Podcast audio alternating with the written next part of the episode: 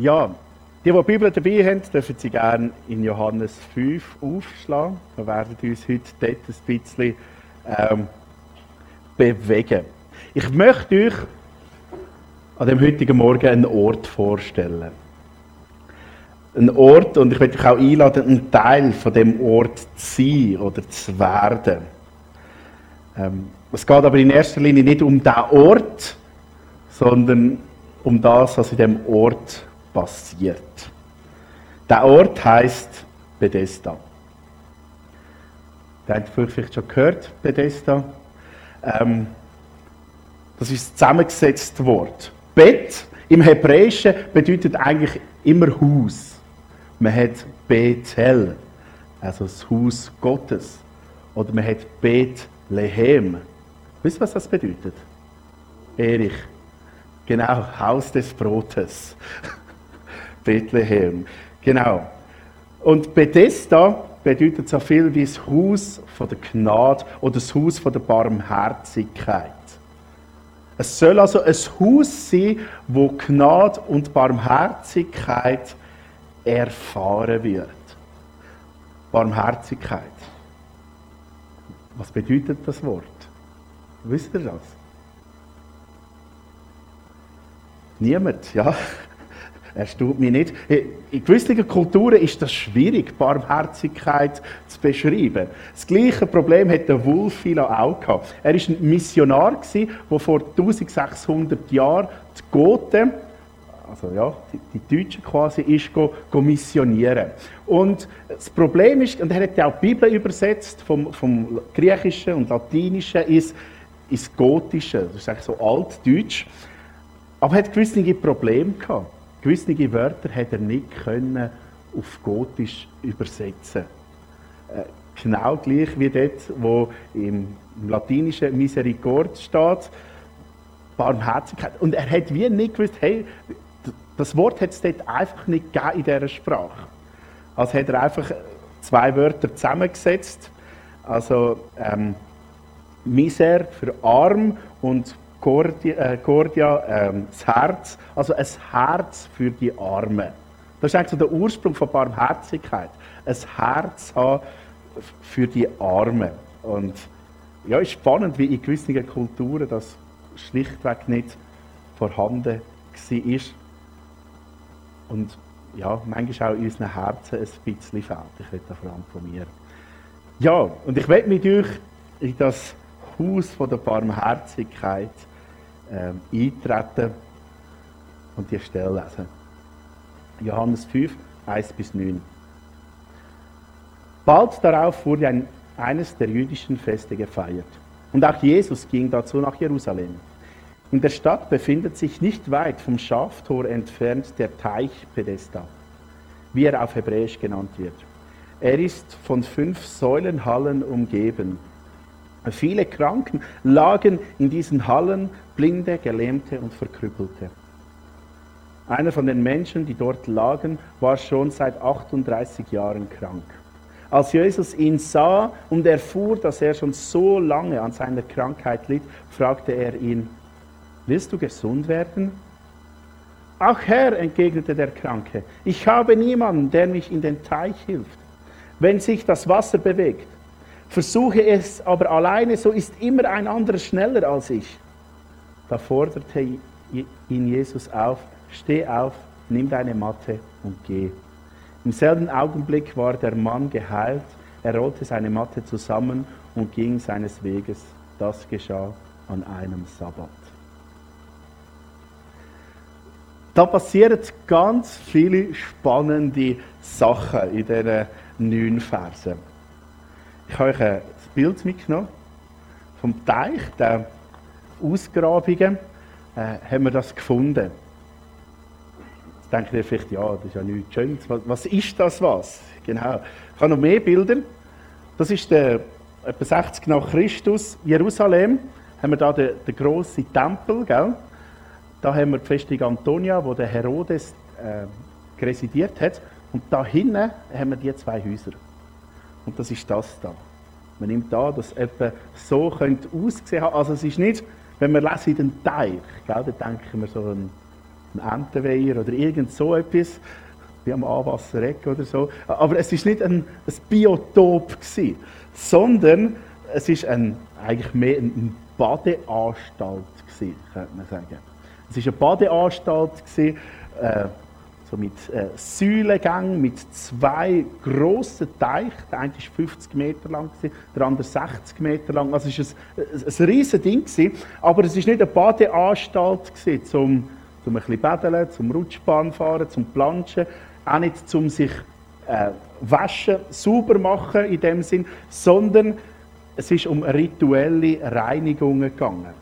Leute sind dort hergegangen und haben sich gereinigt nach dem, nach dem Gesetz, um nachher in den Tempel gehen zu können. Oder? Dort oben ist ja gerade der Tempel. Also ist man sich dort waschen, hat die Wäschungen durchgeführt, damit man nachher in den Tempel hat können und vor Gott hat können treten. Und man lässt da, es war ein Viertig, es war Sabbat, also es war Hochbetrieb. Ähm, es hat x Reinigungsriten, die in der Bibel definiert sind, die die Leute müssen machen wenn sie krank sind oder an besonderen Tagen oder wenn sie irgendwelche Probleme hatten und so weiter, haben sich immer wieder müssen reinigen im Wasser. Und darum die sehr hoch frequentierte Badeanstalt, wo die Leute sind sich bereinigen, damit sie wieder Zugang können haben zu Gott. Okay. Der Teich hat einen, ich nenne es jetzt mal provokativ, einen Mythos gehabt. Äh, er sagt etwas ganz Spannendes, Mann. Er, Jesus fragt ihn, hey, willst du gesund werden? Und er sagt, ja, ich schaffe es nicht in den Teich hinein. Als erstes, wenn sich das Wasser bewegt. Ja, was ist das gesehen? Vielleicht habt ihr gemerkt, die wir ganz aufmerksam sind oder eine andere Bibel haben. Vom Vers 3 geht es direkt ins 5. Ist euch das aufgefallen? Ah, interessant. Ich habe es nicht rausgestrichen. ähm, diejenigen von euch, die vielleicht eine Schlachterübersetzung haben oder eine alte Lutherbibel oder so, die haben dort noch so eineinhalb Vers, die drinnen platziert sind. Das ist so, die, die anderthalb Verse sind in den alten ähm, Abschriften nicht drin, aber irgendjemand hat mal versucht, eine Erklärung zu bringen. Und in gewissen Bibelabschriften, die ein bisschen später sind, im späteren Mehrheitstext, findet man dort drinnen noch äh, folgende Aussage. Also heisst, drinnen sind viele Blinde, Gelähmte und Verkrüppelte welche auf die Bewegung des Wassers warteten, denn ein Engel stieg zu gewissen Zeiten in den Teich hinab und bewegte das Wasser. Wer nun nach der Bewegung des Wassers zuerst hineinstieg, der wurde gesund, mit welcher Krankheit er auch geplagt war. Das so die Überlieferung. Also der Glaube ist da dass ein Engel oder ein Engel Gottes das Wasser bewegt und der Erste, der im Wasser war, der wird sofort gesund. Das ist die Annahme. Also, ja, vielleicht ist mal was passiert, will ich nicht absprechen, aber es gibt aus der damaligen Zeit null Berichte, wo das äh, würden bestätigen. Ähm, Außer der, der Mythos, der gepflegt wird, dass so fest, dass sogar der Kaiser Hadrian äh, ein Heiligtum dort hat errichtet, 130 nach Christus, weil er gehört hat, ey, dort, dort könnte man gesund werden. Also wir wissen nicht, wie viele Leute das dort gesund worden sind, aber es ist nicht das riesige Phänomen, was sich immer und immer wieder wiederholt hat. Ich meine, Jesus hat ja Wunder gemacht und Leute sind in Scharen gekommen. Das hat sich umgesprochen. Von dem lesen wir wenig oder nichts. Die Hoffnung war da. Gewesen. Hey, die Hoffnung, wenn ich der Erste bin, der in dem Wasser ist, wenn, wenn das übernatürlich bewegt, dann werde ich gesund. Und es wird von dem Mann geschrieben, der seit 38 Jahren krank ist. Also eine lange Zeit. Und wir wissen nicht, wie lange das er schon am Teich liegt oder so. Gell? Aber wir wissen, dass er es immer wieder versucht hat und dass er es einfach nie geschafft hat. Er ist nie gesund worden. Und die Begegnung mit Jesus hat alles verändert. Und ich werde mit euch drei Aspekte anschauen, die auffallen, die auch mit uns zu tun haben, wie auch wir teilhaben können an dem Haus der Barmherzigkeit. Das Erste, was mich bewegt hat, ist, als Jesus ihn sah. Jesus sieht. Ist wahrscheinlich uns allen klar, gell, dass Jesus sieht. Aber ist uns das wirklich klar? Ich will mich bitte darüber unterhalten. Jesus sieht den einzelnen Mensch und erkennt seine Geschichte. Und ich finde es ganz spannend. Was bedeutet das, wenn Jesus sieht? Wenn Jesus sieht, passiert etwas, was bei mir nicht immer passiert. Oder zu wenig passiert. Er liebt unendlich fest und er hat Mitleid. Das Herz von Jesus brennt für jeden einzelnen Mensch. Und wenn er jemanden sieht, wenn er gerade jemanden sieht, der leidet, gerade jemanden sieht, es schwierig hat, lässt er das nicht kalt. Nein, wenn Jesus sieht, dann leidet er mit. Und ich weiß nicht, wie es dir geht, aber mir lässt manchmal gewisse Sachen kalt. Vielleicht, wenn wir abgestumpft sind oder weil ich einfach nicht bereit bin, mein Mitleid allen auszuschenken. Ich weiß nicht, wie es dir geht. Aber Jesus tickt da völlig anders. Er liebt einfach. Im Gegensatz zu mir. Gell? Vielleicht hast du auch Fußball geschaut. Äh, wenn ein Gegner gefällt wird, was macht das mit dir? Ja. ja. Aber wenn einer von der eigenen gefällt wird, dann ist das eine Tragödie. Oder wer von euch hat schon mal bei einem Skirennen gebetet, dass ein Österreicher umgeht? Nein, melde dich nicht. Du musst jetzt nicht die Hand aufstrecken. ähm, ja, vielleicht ignoriere ich so. Aber vielleicht kennst du das Gefühl auch. Wir sind nicht mitleidig wie Jesus. Und ich muss immer wieder beten, äh, dass Jesus mir hilft, die Welt so zu sehen, wie er es sieht. Ich muss immer wieder beten, lass mich die Menschen lieben, auch die komischen, auch die anderen. Ja, auch die Österreicher Skifahrer. Ähm, lieben. Das so als Tipp, gell, wie, wie wir mit, wir sind jetzt gerade in dieser Serie, gell, wo wir uns damit auseinandersetzen, wie wir wartend können Gott begegnen, im, im Leid, im Schmerz. Und das so als Tipp, wie wir wartenden Menschen begegnen können. Liebe. Trauernde, Wartende brauchen oft keine Ratschläge, brauchen keine Tipps, sondern sie brauchen einfach radikale Liebe. Und Liebe bedeutet auch Grenzen akzeptieren. Sie brauchen einfach unsere Liebe. Und, und das Herz von Jesus brennt für die Menschen. Er sieht allen ins Herz. Er sieht nicht nur in jedes Herz, sondern ist durch den Heiligen Geist auch in uns drin. Und er weiß, wie es uns geht. Er weiß, was wir brauchen. Er weiß, was wir fühlen. Auch wenn du etwas hast, wo niemand weiß, wo du niemandem kannst oder willst sagen, er sieht in dein Herz und er brennt für dich. Er brennt so fest für dich. Wir haben es letzten Sonntag gesehen, dass dass er für dich am Kreuz gestorben ist, damit du sein Kind kannst sein. Jesus sieht, hat Mitleid und will sich um den Mann kümmern. Er will sich um das tiefste Bedürfnis von dem Mann widmen. Dann geht es weiter. Als Jesus ihn sah und erfuhr, dass er schon lange an seiner Krankheit litt, fragte er ihn, willst du gesund werden? Willst du gesund werden? Irgendwie eine komische Frage, wenn man daran bedenkt, dass ja das der Grund war, wieso dass der Mann an dem Teich von Bethesda liegt. Das war ja sein Ziel, ich will gesund werden. Aber er sagt nicht ja. Ist euch das aufgefallen? Er sagt, ach Herr, entgegnete der Kranke, ich habe niemanden, der mir in den Teich hilft. Wenn sich das Wasser bewegt, versuche ich es, aber allein ist immer ein anderer schneller als ich? Seine Antwort ist so spannend.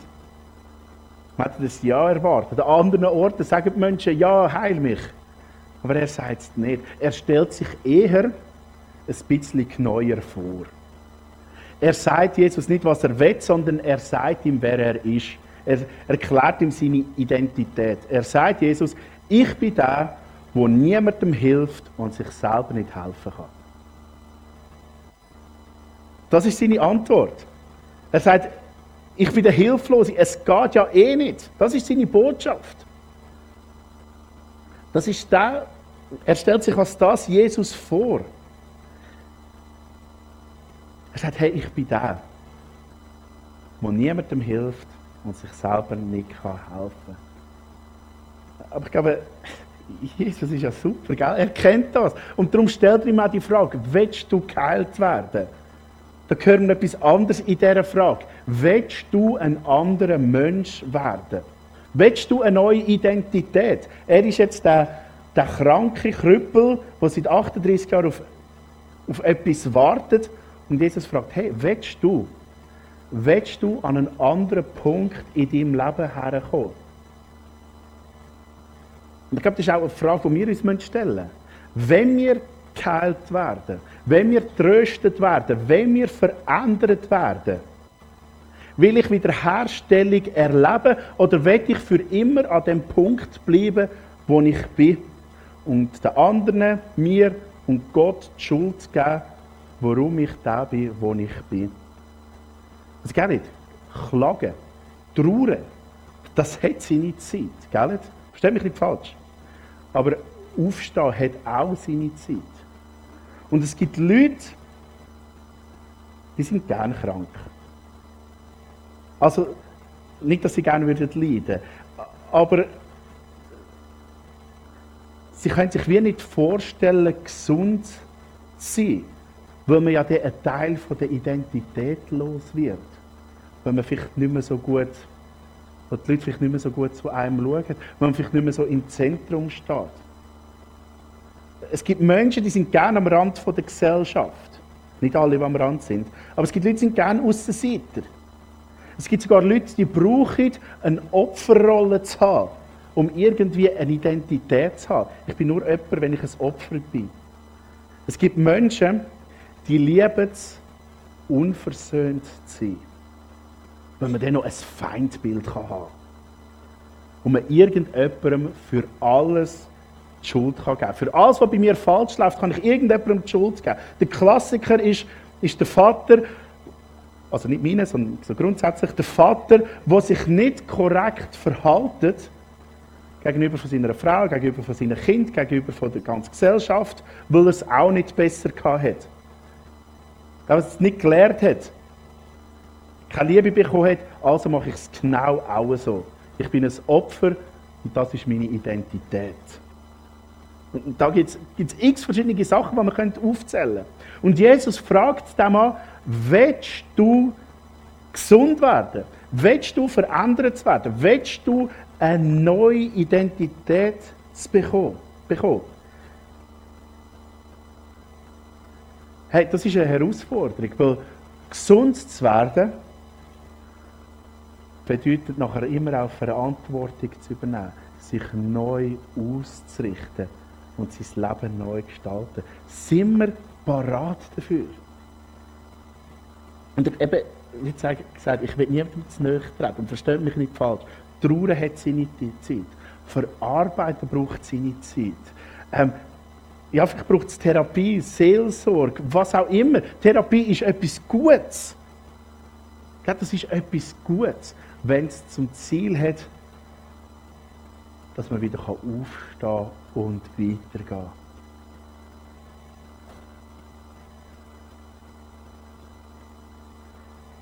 Und fragen wir auch uns so ein bisschen als Kille, sind wir froh, wenn die anderen um uns herum gesund werden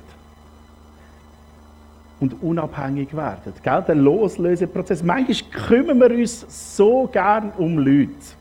Also das ist ein christliches Ding. Wir kümmern uns so gerne um Leute. Und, und plötzlich, wenn die Leute selber laufen, denken wir, ja, jetzt, jetzt braucht es mich gar nicht mehr.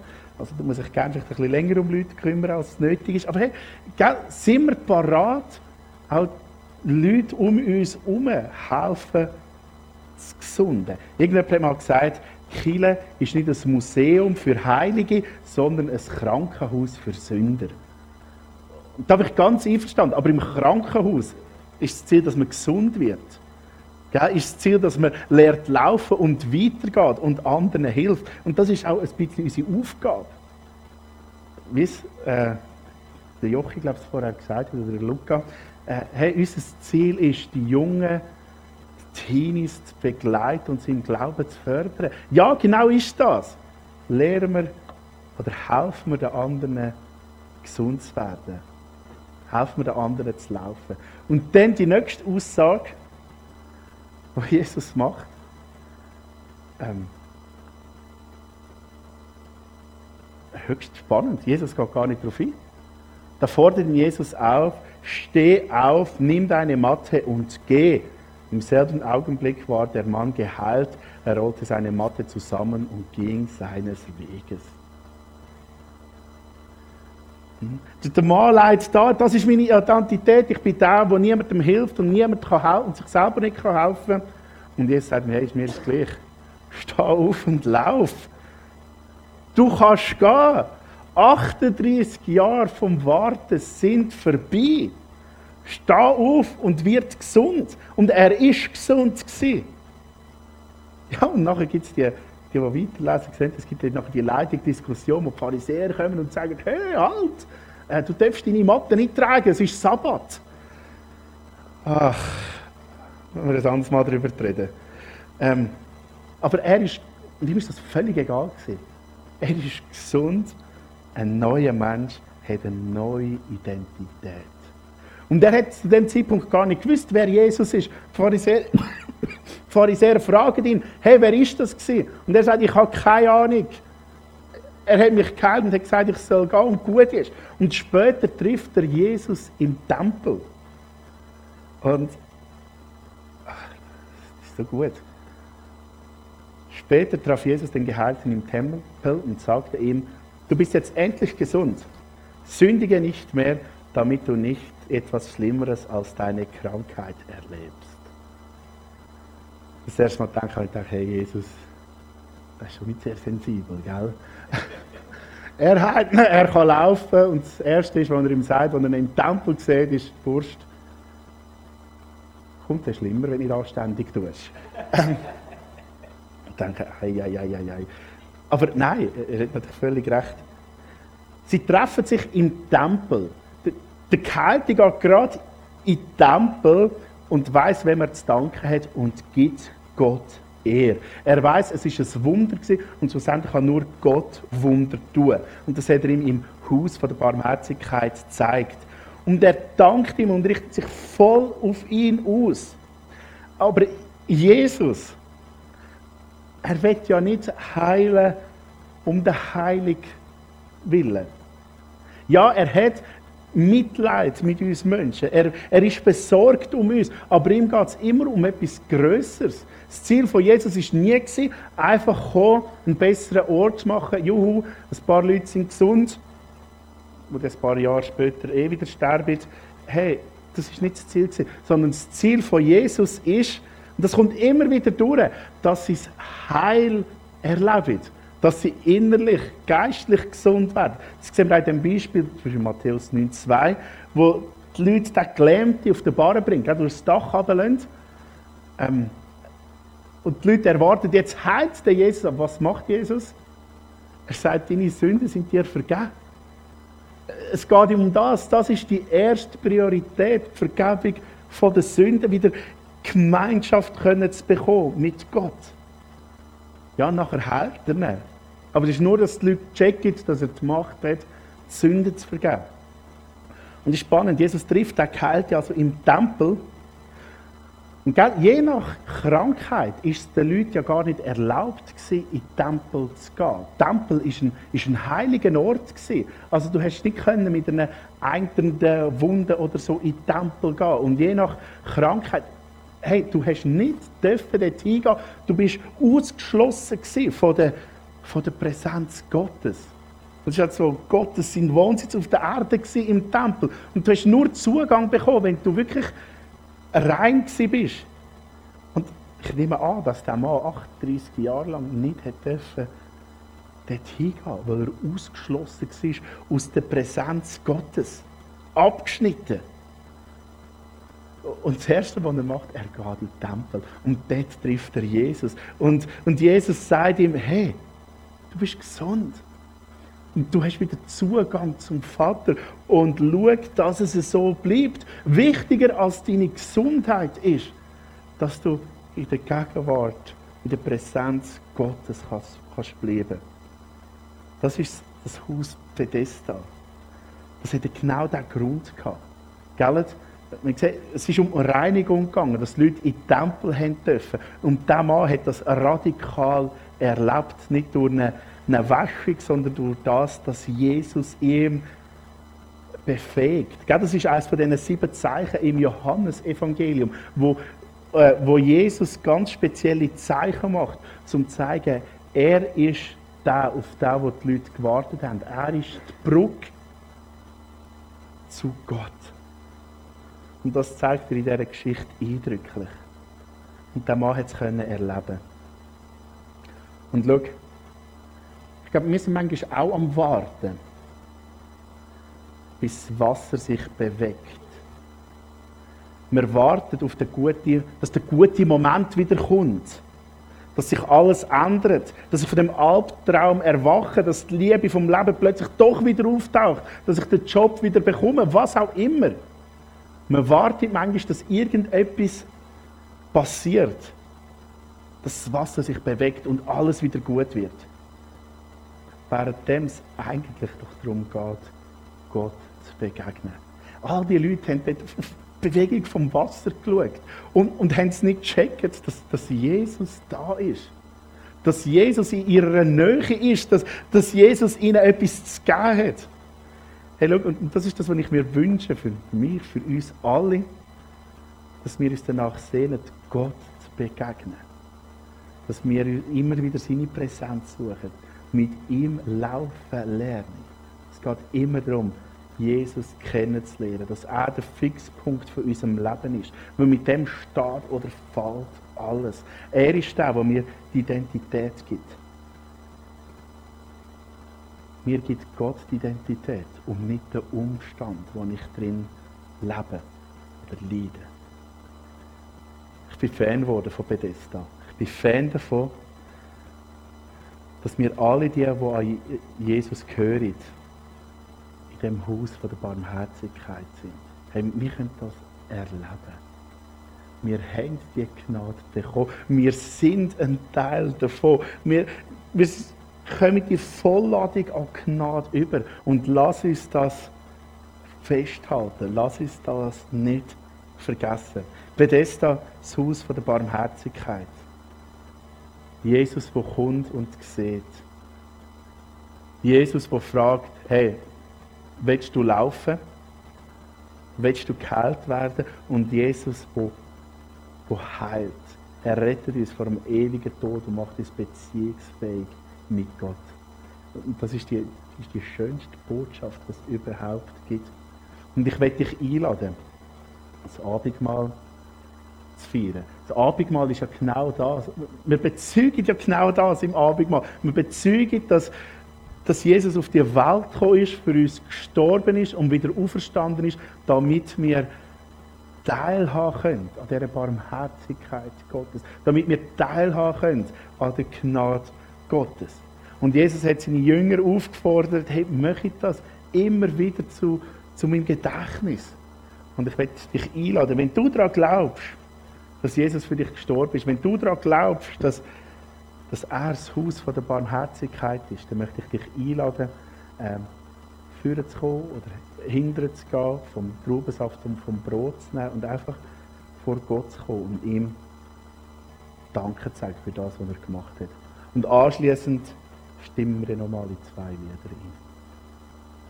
Ich möchte noch beten. Vater im Himmel, danke für deine Liebe, danke für deine Gnade, für deine Barmherzigkeit, danke für all das, was du uns schenkst. Und Jesus, ich möchte dich bitten, dass wir gewillt sind, aufzustehen. Du weißt, du kennst die Punkte in unserem Leben, die grossen und die kleinen, wo wir, wo wir auch wie an dem Teich liegen und, und sagen dir, ich bin jetzt da und es ist jetzt halt so. Aber Jesus, du kannst uns wegholen von dem. Und ich möchte dich bitten, dass du das machst. Schenke uns Trost, schenke uns Wiederherstellung, schenke uns Gnade, schenke uns Liebe. Ach, schenke uns mehr von dir. Amen.